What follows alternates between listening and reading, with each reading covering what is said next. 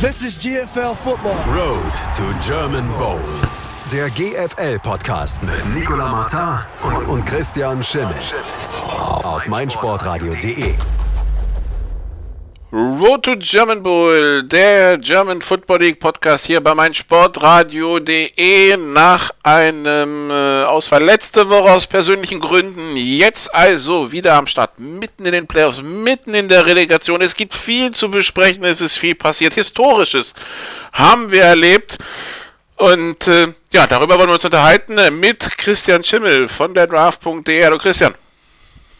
Hallo Nicola. Ja, mitten in den Playoffs. Man könnte sagen, wir haben beide gerade erst unseren Kommentatorenhelm ausgezogen. Ähm, und jetzt haben wir allerdings wieder das Mikrofon wieder vor der Nase, denn es gibt viel zu besprechen.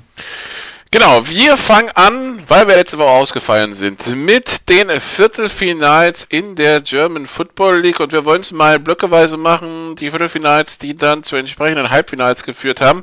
Wir fangen an in äh, Schwäbisch Hall, der Titelverteidiger, der Südmeister, hatte die Cologne Crocodiles zu Gast, die erstmals seit 2002 sich wieder für die Playoffs qualifiziert haben. Am Ende ließ sich das Ganze als 37 zu 14 doch relativ eindeutig. War es aber gar nicht. Du warst vor Ort, Christian. Ja, es war bis ins dritte Viertel ein enges Spiel. Die Unicorns, der amtierende deutsche Meister, hatten doch enorme Probleme mit den beiden Lines der Cologne Crocodiles die D-Line der Crocs hat der Offensive Line von Schwäbisch Hall erstaunlich zugesetzt. Da war Laufspiel nur ganz schwer möglich, wenn überhaupt. Und auf der anderen Seite hat es wirklich Probleme, den Druck, den man das ganze Jahr bringen konnte, wirklich in Richtung äh, Bradley Strauss zu bringen, dem Quarterback der Kölner. Die Crocodiles haben einige Möglichkeiten offensiv liegen lassen, ähm, haben nicht von fünf, fünf Haller Fumble profitieren können, von denen wir auch nur zwei erobert haben. Ja, und dann ist es wie es ist. Nikola oft gegen Hall. Ähm, die Defense springt ins Abseits. Ehrenfried und Rotenbeck sehen das. Und dann gibt es halt mal einen 82 Yards Down, Pass Downfield. Ähm, später diesen, dieses schöne, diesen schönen Double Pass von Ian Gerke auf Rutenbeck. Und dann steht es 14-0, äh, beziehungsweise 17-0 durch einen, durch einen Field Goal noch. Und dann wird es halt schwer. Und äh, man, Unicorns haben dann ja, je länger das Spiel dauert, desto mehr auch dann die Kontrolle übernommen. Aber ich muss zugeben, ich habe mir nach dem Spiel ein paar kleinere Sorgen um Schwäbisch Hall gemacht. Ähm, aber vermutlich muss man wirklich jetzt, wenn man das Halbfinale gesehen hat, einfach die sehr gute Kölner Leistung einfach an der Stelle herausstellen. Die Kölner, die in der Dreierfront spielen, also drei D-Liner, das sehen die Haller im Süden relativ selten. Das ist korrekt. Und die Kölner hatten dann verschiedenste Blitzpackages gebracht. Patrick Köpper ist da ja auch immer ein bisschen berühmt für, gerne mal unterschiedliche Looks zu bringen. Und damit hatten die Unicorns, wie gesagt, vor allen Dingen im Laufspiel echt enorme Probleme. Die Defense hat nichts zugelassen von Schwäbisch Hall, aber ja, Hut ab vor den Kölnern. Tolles Jahr gespielt. Ähm, ein guter Gegner im Viertelfinale gewesen. Aber am Ende qualitativ doch nur eben ein bisschen, ein bisschen weg vom deutschen Meister, was jetzt auch niemanden überraschen sollte. Und wir, wir sprechen ja immer über die Kölner, Christian, und wir werden jetzt wahrscheinlich zum letzten Mal über sie sprechen in diesem Jahr. Deshalb vielleicht nochmal zu den Kölnern. Wir loben immer das Coaching. Wir loben immer das Scheming. Ähm, sie haben im Vergleich zu anderen Mannschaften so wahrscheinlich überdurchschnittliche Lines.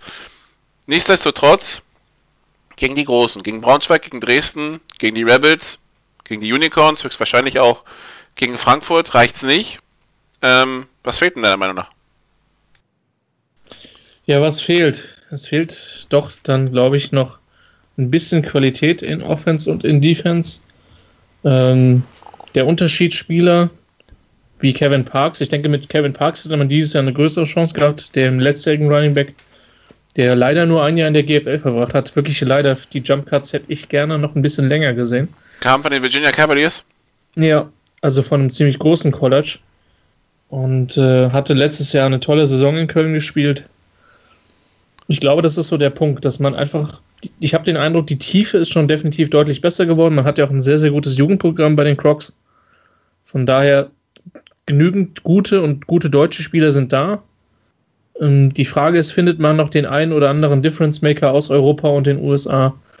Ähm, Bradley Strauss war jetzt kein schlechter Quarterback. Auch der Running Back war ein guter. Da gibt es gar nichts. Ähm, aber speziell in der Defense denke ich mir, Nikola, wenn die jetzt einen, einen Sean Smith äh, gehabt hätten ähm, oder einen dominanten Linebacker wie einen, wie einen Neil Howie oder einen Peter Jenkins, das hätte dem Team vielleicht schon noch geholfen oder ein Cornerback wie ein Raheem Wilson. Dann ist es, glaube ich, was, was das Team auf ein anderes Level heben kann. Aber die deutsche Basis ist sehr gut. Und ich habe den Eindruck, dass man in Köln jetzt nicht hektisch wird, sondern einen Schritt nach dem nächsten geht. Und ich bin gespannt, wo sich das Programm hinentwickelt. Das Coaching, und ich meine, Nikola, wir verfolgen die GFL ja intensiv. Ähm, das wird oft gelobt. Und ich kann mich in den Chor nur mit einschließen. David Odenthal und Headcoach Patrick Körper machen einen super Job. Und haben das Team jetzt auch wieder dahin geführt, wo es ist. Und wir werden mal sehen. Vielleicht werden die, vielleicht noch nicht 2019, aber ich denke spätestens 2020, 2021 auch wirklich Contender im Norden, wenn die sich so weiterentwickeln wie bisher. Zumal ja irgendwann auch bei den Rebels der zweite Teil des Umbruchs kommen muss. Da, wird, da werden die Spieler ja auch nicht jünger. Und äh, auch bei den Lions müsste dann quasi der irgendwann auch vollzogen werden, der endgültige Umbruch von der Generation, die halt 2013 bis jetzt gespielt hat. Da haben ja schon einige aufgehört. Ich denke mal, es werden noch ein paar weitere Folgen. Von daher ähm, besteht die Chance bei Köln, die ein relativ junges Team haben. Ein Team, das äh, auf Jugendspielern, Ju den Junior Bulls 2012 bis 2016 standen, äh, da durchaus was hinzubiegen. Im anderen Viertelfinale ging es dann Dresden gegen die Allgäu Comets am Ende ein 51 zu 19 und die Comets, die sich wacker durch eine zweite Saisonhälfte geschlagen haben, die vielleicht gar nicht so einfach hätte sein können, die am Ende doch ihren Meister gewonnen haben. Ja, ich denke auch da ist es so, dass man den Unterlegenen auch wirklich loben muss. Guter Job von den Comets. Aber letztlich hat sich die qualitativ bessere Mannschaft da in Dresden durchgesetzt. Ich habe vor dem Spiel gesagt, ähm, ich würde mir aus Spannungsgründen wünschen, dass, äh, dass die Comets mal 14-0 führen, aber Dresden war viel zu souverän für das Spiel und, und dafür dafür und hat ja, einen guten Job gemacht, hat es dominiert und hatte dann, auch wenn es zu Beginn noch ein bisschen enger geblieben ist, eigentlich nie Probleme in dieser Partie. Also das die Viertelfinals und das führt uns dann also zum Halbfinale Schwäbisch Hall gegen Dresden. Schwäbisch Hall gegen Dresden, ein Duell, das wir viel zu selten sehen in der Liga. Ähm, das war jetzt das vierte Halbfinale zwischen beiden in den letzten fünf Jahren und es galt, die Dresdner dreimal nach Hall gefahren, im Halbfinale dreimal verloren. Zwischen können wir sagen, viermal nach Hall gefahren, viermal verloren. Unter anderem, weil ein gewisser Mitchell Page wirklich nicht nur auf den Boden der Tatsachen zurückgeholt wurde, sondern das war wirklich dann auch pedestrian. Er hat drei Catches für 42 Yards und war ein Nicht-Faktor in diesem Spiel. Ja, und das war jetzt, wenn man ehrlich ist, Nicole, die erste Mannschaft, die Page ausnehmen konnte. Und äh, was ihn anscheinend auch richtig frustriert hat, so, so zumindest ähm, dann der, wenn man so von Akteuren auf dem Feld gehört hat nach dem Spiel. Kann eigentlich überraschen. Ich glaube, Page ist schon jemand, der dessen Ziel der German Bowl war. Ich meine, ist jetzt sein erstes Jahr in Deutschland gewesen, aber für mich einer der heraus, ich denke für uns alle, Nikola, einer der herausragenden Spieler. Aber die Unicorns haben das gut gemacht und Dresden, das hat man der Saison schon gesehen, die haben so ihre Probleme gehabt wenn es dann darum geht, Option 2, Option 3, Option 4, Laufspiel war über weite Strecken der Saison ein Problem, ist dann zum Ende des Jahres besser geworden. Gegen eine Laufdefense, die allerdings 1,1 Yards pro Laufversuch im Süden abgibt, war das von vornherein klar, dass das schwer wird. Aber die Unicorns haben es gut gemacht. Ich meine, du warst ja da. Wie haben die Unicorns gegen Page angestellt? Doppeldeckung. Also ähm, Raheem Wilson, Cornerback und Gary Jäger immer drüber als Safety. Das haben sie nicht mal versucht zu verstecken. Ja. Der hatte, die standen halt in einer Reihe, 10 Meter voneinander entfernt, gegenüber von Mitchell Page, der ganz genau wusste, was da kommt. Ja. Und natürlich kann man jetzt sagen, und das war auch, das war auch das, was Jordan Newman mir vor dem Spiel gesagt hat, wir müssen halt aufpassen, dass wir uns mit der Page nochmal nicht outsmarten, ja. Sprich, wir melden Page ab, und dafür läuft uns Tunga für 160 Yards um die Ohren oder irgendein anderer Receiver macht 100 Yards und zwei Touchdowns. Ja?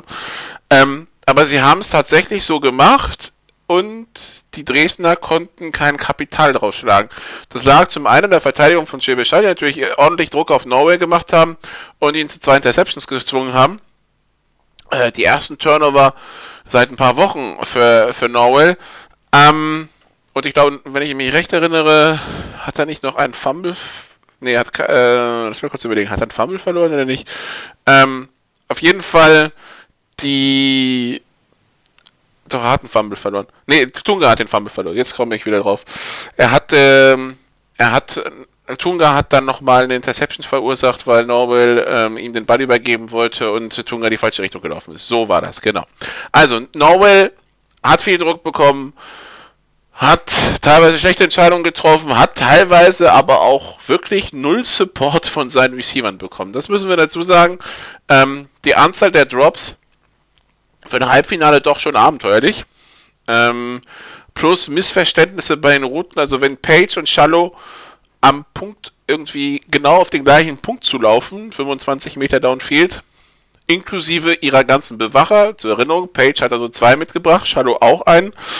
Dann darf man sich nicht wundern, wenn da eine Interception bei rumkommt. In der Offense war der Wurm drin. Was genau da der Wurm war, keine Ahnung.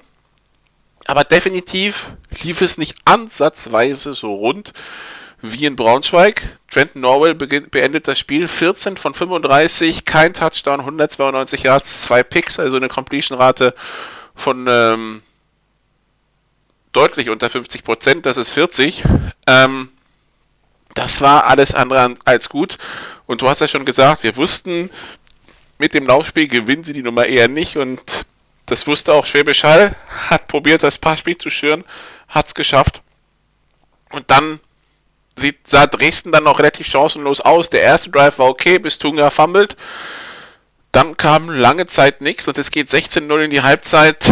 Ähm, und das war in der Höhe auch verdient. Die Unicorns sich vielleicht ver versäumt haben, da ein bisschen mehr draus zu machen. Aber dann gab es einen Drive zu Anfang der zweiten Halbzeit, wo Dresden halt adjusted hatte, da marschieren sie zum Touchdown, aber die Unicorns adjusten wieder hinterher und dann war es für Dresden auch wieder vorbei. Also das war tatsächlich eine Demonstration von Schwäbisch Hall, weil, weil Dresden, Mitchell Page hat in dieser Saison über 2000 Yards gemacht. Der nächstbeste Receiver hat nicht mal 1500 in der Liga, ja. Und den hat keiner unter Kontrolle bekommen. Den habe ich in Braunschweig gesehen, wie er mit Tissy Robinson und Darius Robinson, die nun wirklich nicht zu den schlechtesten DBs in der Liga halten, wirklich Schlitten gefahren ist. Und Hall hat ihn halt komplett, also wirklich komplett aus dem Spiel genommen. Ja, und dann kommt halt dazu, dass die Unicorns Offense auch nicht so schlecht ist, einiges an Playmakern hat. Ähm, Wobei sie sich mehr Chancen über den Lauf ausgerechnet hatten, die kamen dann nicht, aber sie mhm. haben halt massenweise Screen Passes gespielt und dagegen hatte, hatte Dresden einfach keine Lösung. Ja, also ist jetzt nicht so wirklich überraschend, was da kam. Wir haben dieses Screen Game gesehen von den Hallern. Ja. Das ist ja auch wirklich Teil ihrer DNA seit den letzten Jahren. Ja, das, das und, und ja. Dresden wusste, was kommt, aber hat kein Mittel gefunden, es zu stoppen. Das ist der Riesenunterschied zwischen Schwäbisch Hall und Dresden.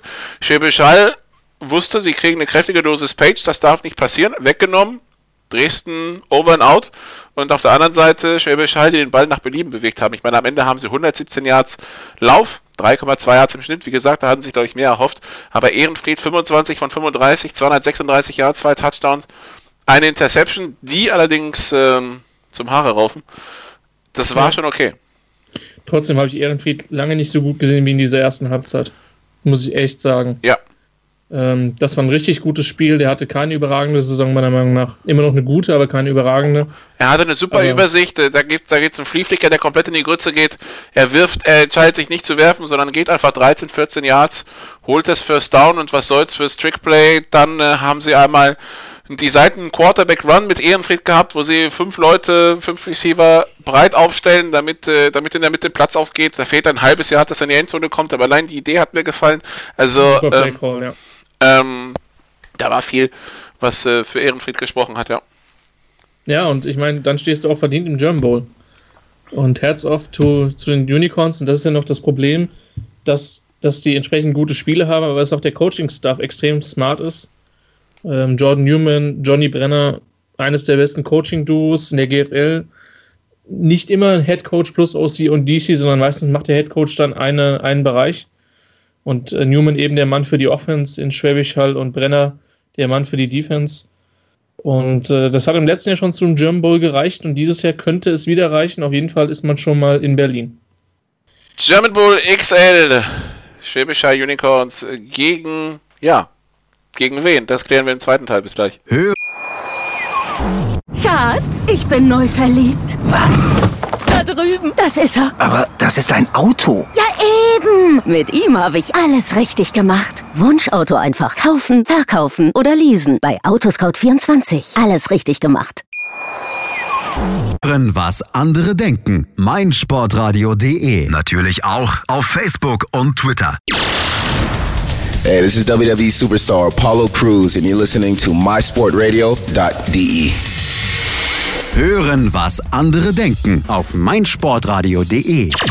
Teil 2 bei Road to German Bowl, dem GFL-Podcast hier auf meinsportradio.de und wir sprechen jetzt also über den anderen Teil des Playoff-Baums, wenn man so will. Und wir sprechen über die New Yorker Lions aus Braunschweig, die die Munich Cowboys zu Gast hatten in, im Viertelfinale. Die Munich Cowboys, die wir ja Anfang der Saison äh, mit dem schweren Spielplan hatten, die zwischendurch dann natürlich auch am Tabellenende gekratzt haben, die sich letztendlich aber ähm, bravourös in die Playoffs gekämpft haben, die auch in Braunschweig gut aufgetreten sind, mit drei Minuten zu spielen im ersten Quarter 7 zu 0 führen und Braunschweig bis dahin gar nicht mal so gut haben aussehen lassen. Aber dann hat sie auch ziemlich schnell verlassen. Die Braunschweiger machen 59 unanswered Points und am Ende geht es 59-14 aus. Das war für die Cowboys doch eine Nummer zu groß. Also A, großen Respekt, dass man sich in die Playoffs gekämpft hatte. Netz Yards ähm, Rushing übrigens null bei den Cowboys. Wenig es, war nicht, es war jetzt auch im Süden nicht unbedingt die Stärke von München. Da hing dann viel am Arm von Trenton Miller und an den ehrlicherweise aber sehr vielseitigen und guten Receivern. Äh, Soyun, Silbermann, äh, den R-Receiver habe ich jetzt schon wieder vergessen. Okeke. Okeke, genau. Ein gutes Jahr für, für München. Braunschweig mal wieder typisch. Im ersten Quarter tut man sich mit, auch mit dem vierten im Süden gerne schwer. Und danach schlägt das Imperium zurück. Und das war dann entsprechend deutlich. Und dass das Münchner Backfield mit den, der Passarmada der, der Lions und mit den beiden sehr starken Running Backs, die man so im Süden ja vielleicht bis auf Frankfurt auch nicht sieht, Probleme haben wird, war klar aber ein gutes Jahr um aufzubauen für München. Ähm, und für Braunschweig, so ehrlich muss man das sagen, der Norderste hat noch nie gegen den Südvierten verloren. Ähm, die 16 gegen die 1 beim der March Madness hat noch nicht verloren. Äh, äh doch, beziehungsweise doch. Letztes Jahr, vorletztes Jahr? Es ist passiert, genau, es ist passiert, es ist lange nicht passiert. Wir müssen in der GFL weiter warten. Ähm, aber Braunschweig war da schlicht zu souverän für und hat ein gutes Spiel gemacht und ist dann auch verdient ins Halbfinale angezogen. Das alles zum äh, Halbfinale, äh, zum Viertelfinale in Braunschweig, weil wir müssen uns unterhalten intensiver über das äh, Viertelfinale in Frankfurt und über das Halbfinale in Braunschweig. Erstmal brauchten die Lions einen Gegner. Der wurde ermittelt zwischen Samsung Frankfurt Universe und den Berlin Rebels. Ähm, das Duell der Headcoaches äh, Brian Kaler, Kim Kutschi, der Quarterbacks Andrew Elfers gegen Terrell Robinson und das Duell von 22 Spielern auf dem Platz, zweieinhalbtausend Zuschauern im Stadion gegen ähm, Sturmtief Fabienne. Das, ähm, also Fabienne hat sich eigentlich souverän fürs Halbfinale qualifiziert, genau. aber wurde dann quasi wegen Formalien disqualifiziert. Ähm, unter anderem der Spielberichtsbogen ist einfach weggeflogen, dementsprechend konnte sie ihn nicht rechtzeitig einreichen. Also Fabienne raus, also mussten wir uns mit dem begnügen, was wir auf dem Platz gesehen haben. Und in äh, einem epischen Wasserballduell setzen sich die Frankfurter auch mit einem Wasserball-Score von 6 zu 5 gegen Berlin durch. Ich sag mal so, man, was wir gesehen haben, man könnte sagen, es war dann gut, dass wir dann irgendwann mal was gesehen haben. Also wir haben zwischendurch im Frankfurter Stadion, das ist eigentlich relativ eng gebaut, die Gegend gerade nicht mehr gesehen. Es war Regen, es war Wind, es war nass, es war kalt, es war zwischenzeitlich so, nur um Ihnen wirklich mal einen Eindruck zu vermitteln, dass beide Teams wussten, wenn sie den Ball haben, es ist eigentlich gefährlicher, als wenn sie Defense spielen, weil du konntest nur irgendwie laufen und irgendwie beide Hände an den Ball und nicht fummeln. Und, und zwar nur gerade auslaufen. Cutten war nicht mehr. Ähm, das war Wahnsinn. Also Bad Weather Game haben wir dann dieses Jahr auch den, den Haken hintergesetzt, Nicola. Ähm, es wurde dann besser. Anfang des vierten Viertels, äh, so langsam. Ähm, es lief eigentlich alles auf eine Verlängerung hinaus, dann gibt es die Safety. Und wir dachten schon, ja, Frankfurt mal wieder, Safety, überworfener Snap. Das ist so ein bisschen die Story der Saison, aber sie blocken dann einen Punt von den, Line, äh, von den Lions, sag ich schon, von den Rebels und geben dann ihrem 19-jährigen Kicker Marius Düs die Chance, das Spiel zu gewinnen. Und der macht alle Punkte seines Teams und, gew und gewinnt das Spiel. Also 6 zu 5, 21 Sekunden vor Ende des Spiels. Ein Spiel, wo wir schon bei trockenem Wetter gesehen haben. Gut, gab einen guten ersten Drive der Berliner und ein paar Fehler der Frankfurter. Aber generell war das ein Spiel, wo wir gesehen haben und wo wir auch erwartet haben, offensiv geht da ziemlich wenig. Genau, offensiv geht wenig und das Wetter hat dann noch dazu gesorgt. Und das Wetter hat es endgültig zerstört, das wenige, was ging. Ja, das zarte Pflänzchen Offense wurde dann einfach niedergetrampelt vom Wetter. Das war ganz schön gemeint. Ich meine, wer. Also wir haben am Ende 97 Plays von beiden Mannschaften zusammen für 286 Offense Yards. Das macht also äh, weniger als 3 Yards pro, pro Play. Und so sah es dann auch aus. Und äh, sechs Fumble? Ich sag mal so, das Bittere meiner Meinung nach ist halt, wenn zwei Teams, die so gut waren, und für mich gehören die Rabbits zu den vier besten Teams, wenn ich ein Power Ranking nach dieser Saison machen würde. Ähm, dass dann das Wetter so einen massiven Einfluss auf so eine Partie hat. Aber da steckst du halt mitunter nicht drin. Ähm, das ist halt, gehört im Football dazu. Da wird nur bei Gewitter oder bei, bei, bei, bei, bei einem Hurricane oder ähnliches das Spiel gestoppt. So weit war es noch nicht, auch wenn wir eigentlich mit einer Unterbrechung gerechnet haben. Und dann hat Frankfurt in dem Moment das Quäntchen, wie man sagen möchte, mehr Glück, mehr verdient, wie auch immer. Auf jeden Fall haben sie diesen einen Punkt mehr gemacht und sind damit entsprechend ins Halbfinale eingezogen. Tja, und äh, wenn wir die Statistiken anschauen, also ich habe es eben schon gesagt, sechs Fumble in dem Spiel. Ähm, die Third Down Conversion combined 4 von 23. Das war, ja. da ging halt nichts. Und, und die Rabbits müssen sich ärgern, sie waren viermal in der Red Zone und haben nur einmal gepunktet. Ich denke, die Berliner haben vor allen Dingen die ersten Halbzeit zu viel liegen lassen. Im ersten Viertel sahen die richtig dominant aus, drei Red Zone Trips, ich glaube drei Punkte daraus gemacht. Das ist dann zu wenig. Tja. Das ist das Einzige, wo ich wirklich sagen kann, das müssen sich die Berliner an dem Tag, glaube ich, ein bisschen vorwerfen lassen. Das ist also, ja, die, die Geschichte der Berlin Rebels, die letztes Jahr in Overtime in Schwäbisch Hall rausfliegen, nachdem ja. sie 20 Sekunden vor Schluss oder so, 30 Sekunden vor Schluss das Field zum Ausgleich kassieren, also hatten schon geführt, die dieses Jahr eine dumme Niederlage gegen Kiel von der Nordmeisterschaft entfernt waren. Sich ja. durch diese dumme Niederlage gegen Kiel, das ist halt die dümmste von allen gewesen. Ja, sie haben auch gegen Potsdam verloren äh, und das Rückspiel gegen Dresden, aber das gegen Kiel tut halt besonders weh, weil, weil Kiel halt das von allen Teams der schlechteste gerankt war. Ähm, dumme Niederlage gegen Kiel davon entfernt, Nordmeister zu werden. Dadurch brachte man sich in die Situation, dass man hoffen musste, dass in Braunschweig kein Unentschieden stattfindet, wenn die gegen die Dresdner spielen. Genau das ist passiert. Berlin muss auswärts nach Frankfurt und hat dann den Salat. Genau. Aber die Rebels werden mit Sicherheit 2019 wieder angreifen und werden wieder, je nachdem wie das Personal aussieht, aber dann eine gute Chance haben, um die Nordmeisterschaft mitzuspielen. Und dann hatten wir also Braunschweig gegen Frankfurt. Vierte Ausgabe. Der Eurobowl letztes Jahr ein Blowout. Letztes Jahr das Halbfinale, schon eine knappe Geschichte, ging durch zwei Punkte Unterschied aus. Dann dieses Jahr der Eurobowl ging mit einem Punkt Unterschied aus. Alle drei Spiele gingen pro Braunschweig. Und jetzt also das Halbfinale. Und wie die Serie so will, zwei Punkte, ein Punkt und nach 48 Minuten im Spiel Frankfurt gegen Braunschweig in der, im Eintrachtstadion hatten wir dann null Punkte Unterschied, nämlich ein 10 zu 10. Das alles über die defensive Qualität dieses Spiels sagt. Und wir mussten in die Double Overtime und am Ende haben wir einen Sieger, der heißt Samsung Frankfurt Universe, die sich also erstmals für den German Bowl qualifizieren. Wir haben den ersten Südgerman Bowl seit 1981. Wir haben die erste Halbfinalniederlage der New Yorker Lions Braunschweig seit 1996. Wir haben ein Spiel gesehen, von dem wir erwartet haben, dass es physisch sein würde. Und ich möchte nicht sagen, wir wurden nicht enttäuscht. Ich würde sagen, wir haben die Physis dieser beiden Mannschaften vielleicht sogar noch mal unterschätzt. Also ich habe es immer mit einem Auge verfolgt ähm, zwischen zwei Plays in äh, Schwäbisch Hall quasi das Play analysiert, das gerade lief und dabei mit einem Auge geschaut, was äh, in Braunschweig passiert. Ich habe nur Einschläge gesehen. Ja, die Einschläge waren deutlich und die waren spürbar und äh, was ein tolles Footballspiel. Was ein tolles Footballspiel. Ich meine, Braunschweig wird sich da jetzt nichts verkaufen können, logisch. Ähm, a loss is a loss und vor allen Dingen in den Playoffs. Aber für mich eines der besten, wenn nicht das beste Footballspiel in der GFL dieses Jahr. Simpel. Ähm, war jetzt zwar keine, keine Partie für Offense-Fanatiker, damit hat eure Allein schon, weil sie in die Overtime gegangen ist und da sehen wir alle, was wir bei Braunschweig gegen Dresden verpasst haben. Ich mache das fast jetzt nochmal auf, ist mir egal.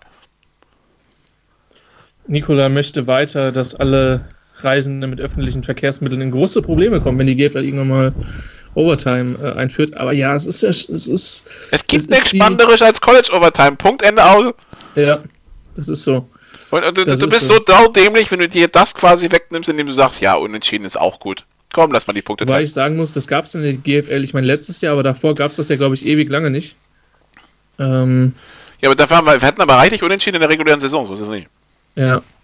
Ja, und ich sage ja, das ist, die Leute haben das dann vielleicht letztes Jahr das erste Mal wieder gesehen und dieses Jahr war es dann echt wieder spektakulär. Nuancen haben dann entschieden.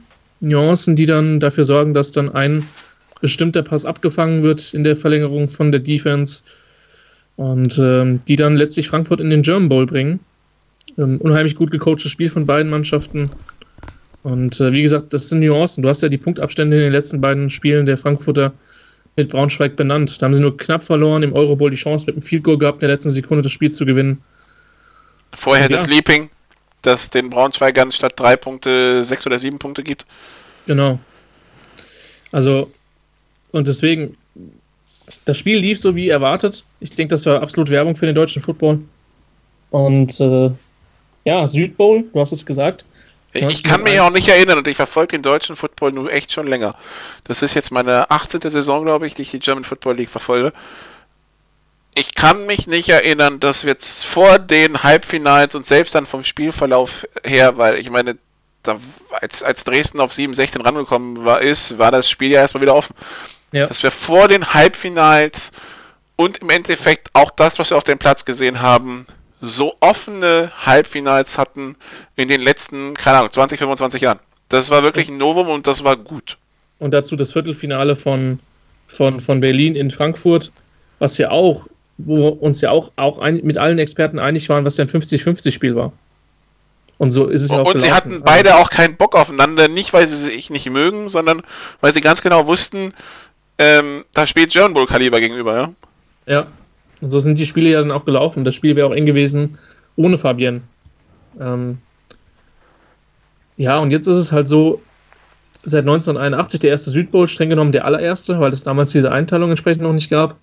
Ähm, aber zwei Südteams eben seit 1981 das erste Mal im Endspiel. Ich freue mich darauf. Ähm, Hall hat die ersten beiden Spiele gewonnen. Ähm, knapp gewonnen. Frankfurt hat sich im ersten Spiel mit Special Teams unheimlich ins eigene Fleisch geschnitten. Das wird denen vermutlich nicht nochmal passieren. Strafen, Nikola, war bei Frankfurt immer ein großes Thema. Hat man sich in den Playoffs echt diszipliniert. Muss man Im Gegensatz zu Braunschweig? Ja, Braunschweig hat das ziemlich gekostet. Und ähm, somit für mich auch ein tolles und ein würdiges German Bowl Matchup. Ich würde jetzt nicht mit zu vielen Punkten rechnen, aber mit einer engen Partie, die qualitativ auf einem sehr hohen Niveau ist, auf dem Platz und auch äh, bei den Coaches. Um das äh, nochmal festzuhalten, also der erste German Bowl, German Bowl 1, wurde 1979 gespielt zwischen den Frankfurter Löwen und den Ansbach Grizzlies. Das war auch die Paarung bis 1981. Danach, da hat man sich zwar schon an Nord-Süd versucht, aber die Nordgruppe, also nee, die Südgruppe hatte 1980 zum Beispiel fünf Teams. Die Hanau Hawks, die Munich Cowboys damals schon, die Ansbach Grizzlies, die Kitzingen Colts und die Straubing Bisons. Und die Nordgruppe bestand aus den Frankfurter Löwen, zur Erinnerung, Hanau spielt im Süden, ja. Also im Norden die Frankfurter Löwen, die Neu-Isenburg Adler, wer gerade nicht weiß, wo Neu-Isenburg ist, das ist hier ein Vorort von Frankfurt, und die Berlin Bären. Das war, das war, das war die Nordgruppe. Ähm, und 1981 hat sich dann ein bisschen besser verteilt, die Frankfurter aber immer noch im Norden. Dann allerdings mit schon den Cologne Crocodiles, den Bremerhaven Seahawks, den Berlin Adlern, den Dortmund Giants, den Krefeld Condors, den äh, Solingen Steelers und dann im Süden Ansbach, Hanau, München, die Stuttgart Stallions, die Bad, die Bad Homburg Falken, die Straubing Bisons und die Erding Bulls, das sind Teams, die es teilweise heute noch gibt, äh, 37 ja. Jahre später. Aber wie gesagt, 37 Jahre später erstmals wieder kein Nordteam, und zwar echtes Nordteam, ähm, so wie wir es heute verstehen, sprich Hessen gehört zum Süden, im, äh, genau. im German Bowl. Ja. Ja, und ich freue mich drauf. Es sind jetzt noch zwei Wochen, ich bin sehr gespannt auf die Gameplans bei der Mannschaft. Ich wünsche und ich hoffe, dass möglichst alle gesund sind. Ich habe mich äh, aus äh, journalistischer Perspektive da sehr darüber gefreut, dass Tyler Rutenbeck wieder ziemlich gut aussah für Schwäbisch Hall. Hm, müssen wir gucken, wie fit er ist, ja, aber. Genau. Also sah auf jeden Fall schon besser aus als zum Ende der regulären Saison. Und ähm, das würde ich mir wünschen. Zwei Teams bei zumindest keinem katastrophalen Wetter. Das kann ja ruhig ein bisschen regnen. Ähm, muss ja jetzt nicht so sein wie irgendwie letztes Jahr. Die langfristige Wettervorhersage sagt heiter bis wolkig 18 Grad. Klingt auch toll und gibt eigentlich dann keine Ausreden, nicht in den Friedrich-Ludwig-Jahn-Sportpark zu kommen. Ähm, für alle, die, die ein bisschen weiter weg sind, Sport 1 überträgt das Ganze auch. Aber ja. Germanbull.de für die Tickets. 13. Oktober 2018, 18 Uhr, Friedrich-Ludwig-Jahn-Sportpark in Berlin. German Bull XL. Schwäbischer Unicorns gegen Samsung Frankfurt Universe. Darüber werden wir nächste Woche ein bisschen intensiver sprechen. Wir machen hier erstmal kurze Pause und dann sprechen wir noch über die Teams, die sich überhaupt für die GFL 2019 qualifizieren müssen. Bis gleich. Die Formel 1 auf meinsportradio.de wird dir präsentiert von motorsporttotal.com und Formel1.de. Mein Lieblingspodcast auf meinsportradio.de. Hallo, hier ist Sebastian Müllnow, der Moderator von Interception, dem Football Talk auf meinsportradio.de. Jede Woche berichten wir über die Spiele in der NFL und besprechen die wichtigsten News aus der reichsten Liga der Welt. Darüber hinaus bieten wir euch Specials zur Free Agency, zum Draft und der Trade Deadline. Wenn euch gefällt, was ihr hört, dann bewertet unseren Podcast bei iTunes mit 5 Sternen. Dir gefällt, was du hörst? Dann rezensiere unsere Sendungen jetzt auf iTunes und gib ihnen 5 Sterne. Teil 3 bei Road to German Bowl, dem GFL-Podcast hier bei meinsportradio.de. Nikola Matan, Christian Schimmel. Jetzt also von der Final-Euphorie zur Relegationsdramatik. Wobei natürlich die Frage ist, Christian, wie dramatisch wird es tatsächlich? Ähm, wir haben Hinspiele erlebt äh, bei den Bundesligisten, die beide, naja, nicht wirklich knapp waren.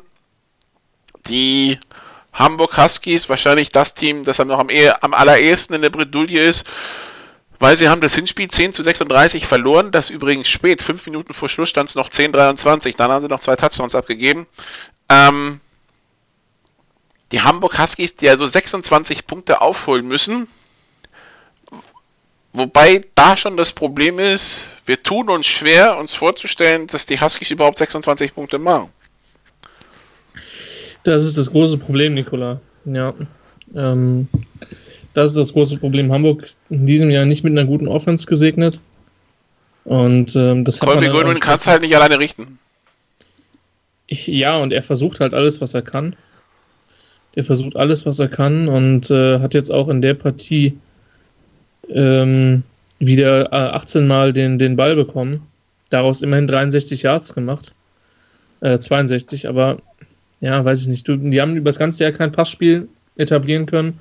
Und das rächt sich jetzt gegen eine gute Defense der, der Panther, die nach dem deutlichen Abstieg gegen die Crocodiles vor zwei Jahren sich wieder gefangen haben, ein gutes erstes Jahr in der GFL 2 gespielt haben und trotzdem gescheitert sind, jetzt einen ziemlich souveränen Auftritt in Hamburg hingelegt haben. Das Spiel ist noch nicht endgültig gewonnen. Nein. Aber Hamburg braucht Antworten im Passspiel und wenn sie die nicht haben, dann wird es schwer. Und jeder Punkt, den Düsseldorf macht, tut, tut doppelt weh. Weil, Völlig klar. Also, wenn Hamburg das gewinnen will, dann wahrscheinlich 30-3 eher als 45-18, ne? Ja, ganz genau. Die Defense darf so gut wie nichts zulassen. Man braucht ein bisschen Turnover-Glück, man braucht ein bisschen Special Teams-Glück. Aber auch da gilt, wenn die mal 14 Punkte vorne sein sollten, bin ich gespannt, wie es läuft. Aber es ist, der Weg ist schon noch, der Weg ist schon noch relativ weit. Zumal auswärts. Zumal auswärts, genau. Die Hamburg Huskies, ja, im Hinspiel 0 von 10 bei Third Downs, 0 von 2 bei Fourth Downs. Das ist äh, überschaubar gut. Ähm, du ein Spiel gewinnen. Das ist einfach so. Ne, du musst Third Downs definitiv konvertieren. Das also zur Relegation im Norden. Die Relegation im Süden, da sind die, die, sind die Vorzeichen ein bisschen umgekehrt. A, da hat der Bundesligist gewonnen gegen den äh, GFL 2-Teilnehmer. 72-34. Da sind es 38 Punkte Rückstand für Ravensburg. Da kann man sich durchaus vorstellen, dass Ravensburg im Rückspiel 38 macht. Die Frage ist halt, wie viele kassieren sie? Und ähm, ja.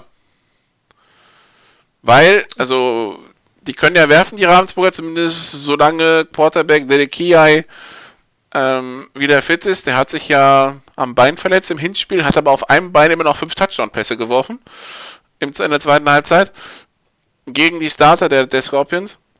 nun ist halt die Frage, A, ist er wieder fit? B, ist ähm, Javonte Alexander wieder fit? Und C, mit welcher Einstellung fährt, fährt halt Stuttgart nach Ravensburg? Die zweite Halbzeit sollte eigentlich Warnung genug sein, es nicht auf die zu leichte Schulter zu nehmen, ähm, weil es kann ja doch relativ schnell klingeln, hat man gesehen. Ich bin jetzt gerade am Nachschauen, wann sich ein äh, Bundesligist das letzte Mal sportlich, sportlich durchgesetzt hat gegen ein GFL 2-Team. Und ich bin der Meinung, dass ich jetzt bei 2013 angelangt bin. Also 2012 haben die Cowboys gegen die Comets gewonnen. Also 2013 haben sich die, die, die Cologne Falcons gegen äh, Bielefeld, gehalten, gegen Bielefeld ja. durchgesetzt. Ähm, also das ist das, weil es gab hin und wieder mal Verzicht oder das zu wenig oder, Teams. Oder der Norden war zu siebt, ja genau. Sowas, aber das letzte Mal, dass sich sportlich ein GFL 2-Team durchgesetzt, ein GFL-Team durchgesetzt hat, war 2013. Stuttgart hat jetzt eine sehr gute Chance das wieder zu machen. Ähm, 47-0 zur Pause gegen eine überforderte Ravensburger Mannschaft, die dann immerhin gekämpft hat und sich zumindest noch ein paar Punkte zurückgeholt hat. Ja, sind nur noch 38. Hochgerechnet wären zur, wären zur Halbzeit äh, 29 und am Ende 20, wobei zwischendurch schien es auch schneller zu gehen. Also nach dem 47-0 kommen die Ravensburger aus der Halbzeit, machen das 47-7. Postwenden kommt die Antwort von, von Stuttgart, das 53-7. Und dann 53-14, ich glaube Turnover, 53-21, Punt, Stuttgart. Und da hat das Stadion angefangen, so ein bisschen die Luft anzuhalten, weil aus dem Ding, das so klar aussah, ähm, droht dann wieder so ein bisschen ein Rückfall in alte Zeiten bei den Scorpions zu werden, sprich eine Passverteidigung, die doch löchrig wurde, nachdem in der ersten Halbzeit wirklich alles, alles, alles für die Stuttgarter gelaufen war. Da ähm, war das eher so, die Scorpions, wie sie der Fan auf der Waldau 2018 erlebt hat, so ein, es war wirklich eine Achterbahn der Emotionen für Stuttgarter Fans, aber am Ende halt dieses 72-34. So sieht's aus und damit die klare Favoritenstellung im Rückspiel wie gesagt, das Spiel ist in Weingarten, also in der Heimspielstätte der Razorbacks. Ähm, die Frage ist, was passiert, wenn Ravensburg da mal führt mit 17-0? Dass die Offense Geschwindigkeit hat, dass die Offense Skill hat, das ist, glaube ich, nicht in Zweifel zu stellen. Die Defense ist da für mich das größere Fragezeichen. Also kann, äh, kann Ravensburg 38 Punkte machen? Ja. Kann Ravensburg 38 Punkte aufholen? Vermutlich nicht. Ähm, aber wie gesagt, wenn es mal so eine Halbzeit gibt, wo dann mal alles in ihre Richtung läuft, Turnover, wie gesagt, ich will, jetzt, will mich nicht permanent wiederholen, aber es ist halt nun mal ein wesentliches Element des Spiels, vielleicht ein Trickplay an der einen oder anderen richtigen Stelle, dann kann man vielleicht nochmal dran schnüffeln. Auf der anderen Seite sollte Stuttgart genügend Erfahrung haben, um dann entsprechend dagegenhalten zu können. Und das Team hat zuletzt auch für mich in den letzten GFL-Spielen sehr gefestigt gewirkt. Entsprechend war jetzt die Deutlichkeit des Sieges vielleicht eine kleine Überraschung. Die Tatsache, dass sie das Hinspiel gewonnen haben, jedoch nicht.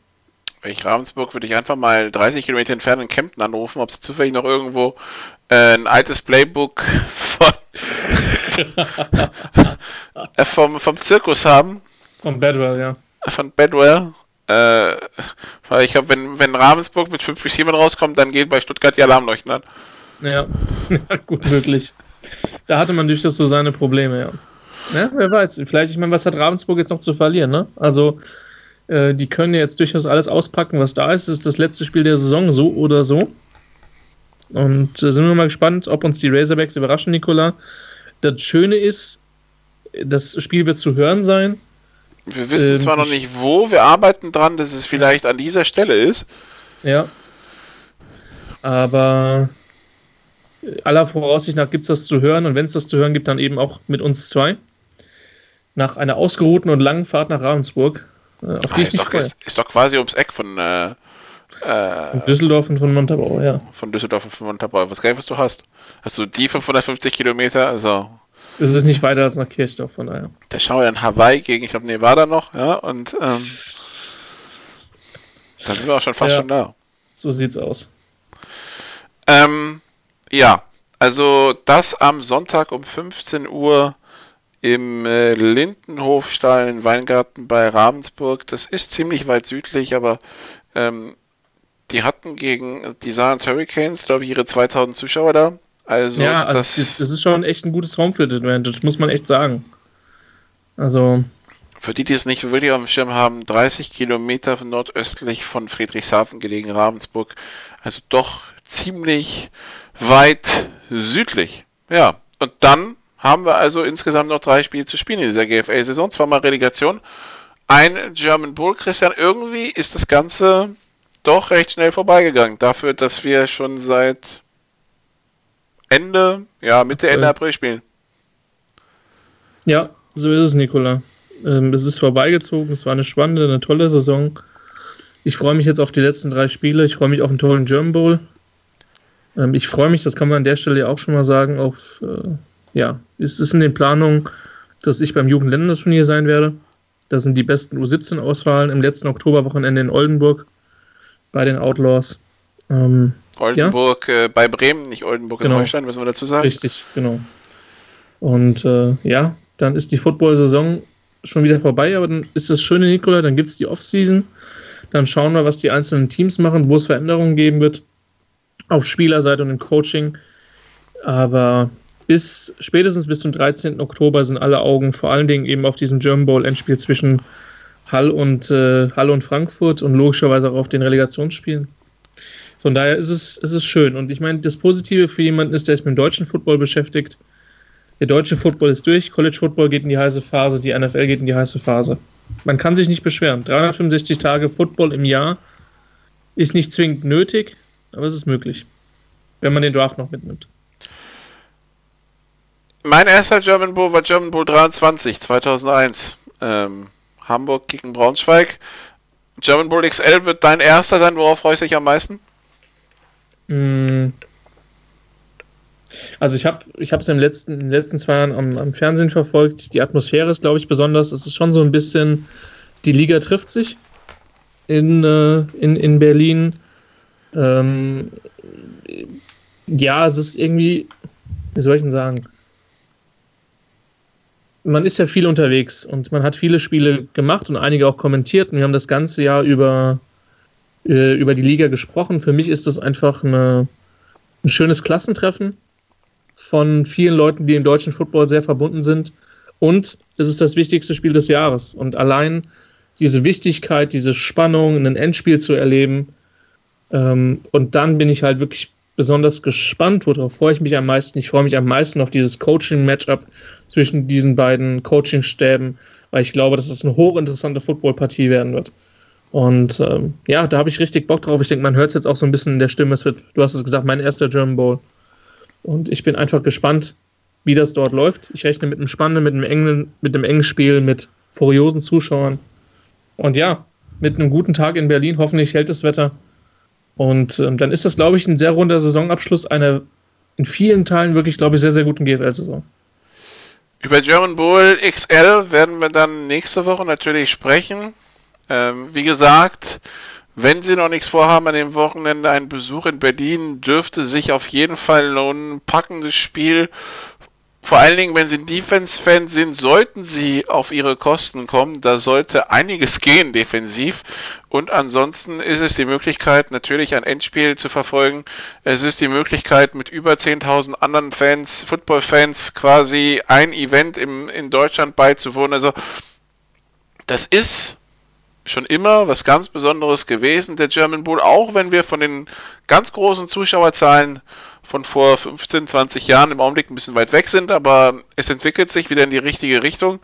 Wir hatten mal über 20.000, wir hatten sogar schon mal über 30.000 beim German Bowl, da wollen alle natürlich wieder hin. Ähm, aber die Atmosphäre beim German Bowl ist was ganz Besonderes, sollten Sie die Möglichkeit haben. Gehen Sie da auf jeden Fall hin. Dann war es das von Road to German Bowl für diese Woche. Wie gesagt, nächste Woche schauen wir nochmal, was in den Relegationen passiert ist. Und dann das große German Bowl XL Preview. Da werden wir dann alle vier, eine, eine vier Units sezieren, die wir sehen werden. Halle Offense, Halle Defense, Frankfurter Offense, Frankfurter Defense. Da freuen wir uns schon drauf. Das also nächste Woche. Erstmal in dieser Woche die Relegation, wenn Sie in der Nähe von Düsseldorf sind und von Ravensburg. Gehen Sie auf jeden Fall hin und treffen Sie uns also mich zumindest bei beiden Spielen und äh, Christian entscheidet sich noch, ob er dann nach Düsseldorf kommt oder ob er nur nach Ravensburg fährt. Aber ja, das sind die Aufgaben der nächsten Wochen. Danke, liebe Zuhörer. Danke, Christian. Bis nächste Woche. Ciao. This is GFL Football. Road to German Bowl. Der GFL-Podcast mit Nicolas Martin und, und Christian Schimmel. Auf meinsportradio.de.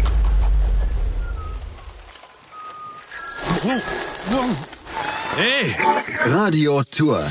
Der Radsport-Talk in Kooperation mit Radsportnews.com. Das tägliche Update zum internationalen Radsport. Er hat keine Ahnung, wie er dieses Rennen gewonnen hatte, weil er in der letzten Kurve gemerkt hat, oh, mein Rad rutscht ein bisschen. Radio Tour auf meinsportradio.de. Schatz, ich bin neu verliebt. Was? Drüben. Das ist er. Aber das ist ein Auto. Ja, eben. Mit ihm habe ich alles richtig gemacht. Wunschauto einfach kaufen, verkaufen oder leasen. Bei Autoscout24. Alles richtig gemacht.